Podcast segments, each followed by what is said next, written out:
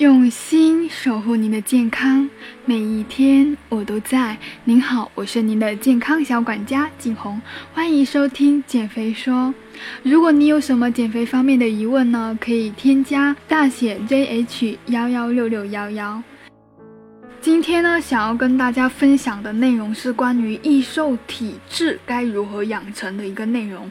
因为呢，很多减肥的人，他在有过减肥经历以及说相关的一些饮食方面下，容易呢把自己变成一种易胖的体质。易瘦体质的养成对于他们而言呢，是非常重要的一步。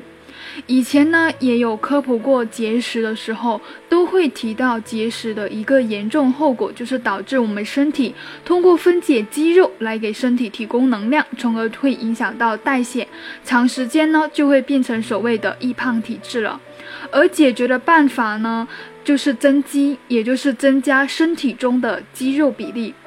那么身体中肌肉比例高呢，并不是变成易瘦体质这一个好处，它还可以让我们的身材看起来紧致，而且更加健康，让我们更加能够对抗衰老。这一点非常的重要，因为很多女性呢，在追求好的身材啊，同时呢，也要追求更加的年轻，抗衰老。所以今天呢，我要跟大家就关于增肌饮食如何调整。去进行一个剖开。如果大家对于增肌相关的话题也是非常的感兴趣呢，可以留言给我。那么有一些小伙伴之前有提到过，就是增肌跟减脂究竟哪一个先开始？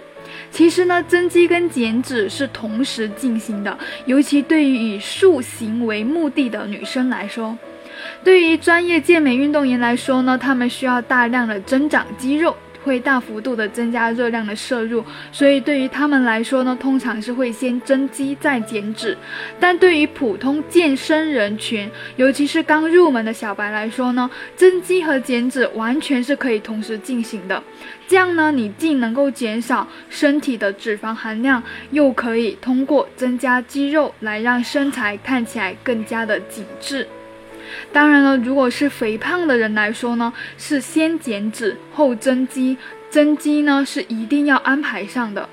但是呢，有一个问题就是，如果说你同时的增肌跟减脂，你的体重可能完全没有变化，甚至还会升高。为什么？因为我们的体重的组成成分就是水分、骨骼、肌肉跟脂肪。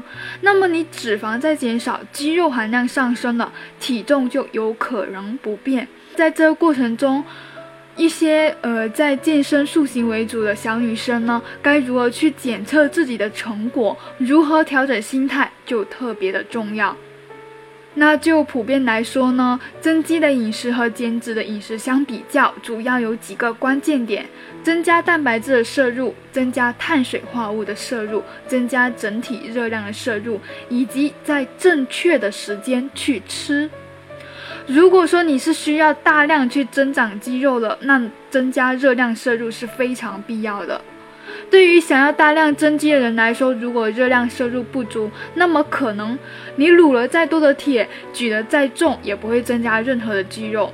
但是呢，这个我没有办法给大家一个具体的增肌热量摄入的标准数据，毕竟每个人他举铁的一个强度跟重度呢都是不一样的。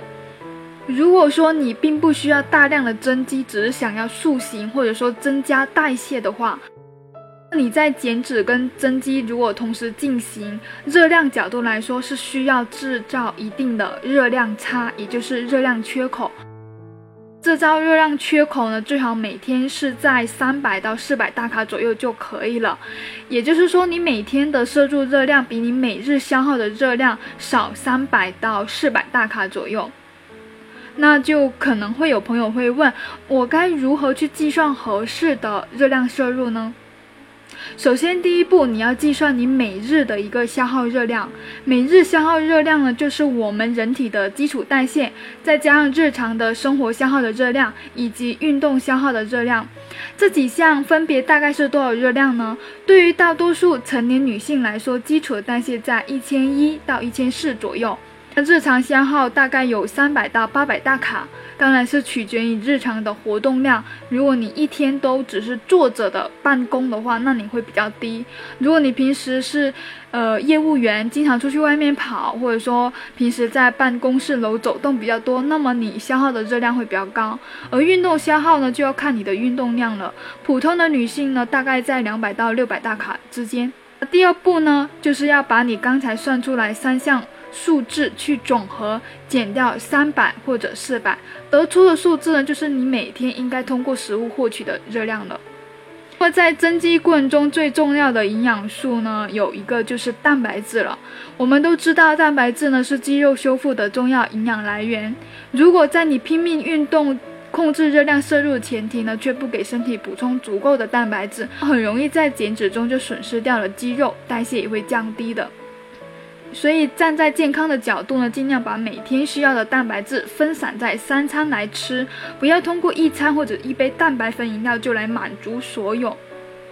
而且呢，吃什么一样重要的是在什么时候吃。训练之后呢，及时为身体补充优质碳水和优质蛋白。来让身体修复、增长肌肉也是非常重要的，因为身体需要通过蛋白质来获取氨基酸，帮助身体修改在力量训练中撕裂的肌肉，所以运动后的两个小时内补充蛋白质非常重要。不过呢，除了饮食之外，讲想要增肌、增加代谢，还有几个要点，就是你必须保证充足的睡眠，让身体可以有机会自我的修复。其次呢，增加力量训练，并且循序渐进的增加训练的力量强度。最后，为身体补充足够的水分。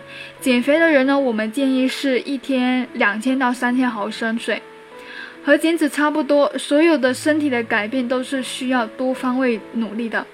好了，今天关于分享该如何去获取易瘦体质、增加代谢的呃技巧，就分享到这里。我是您的健康小管家景红，下期见。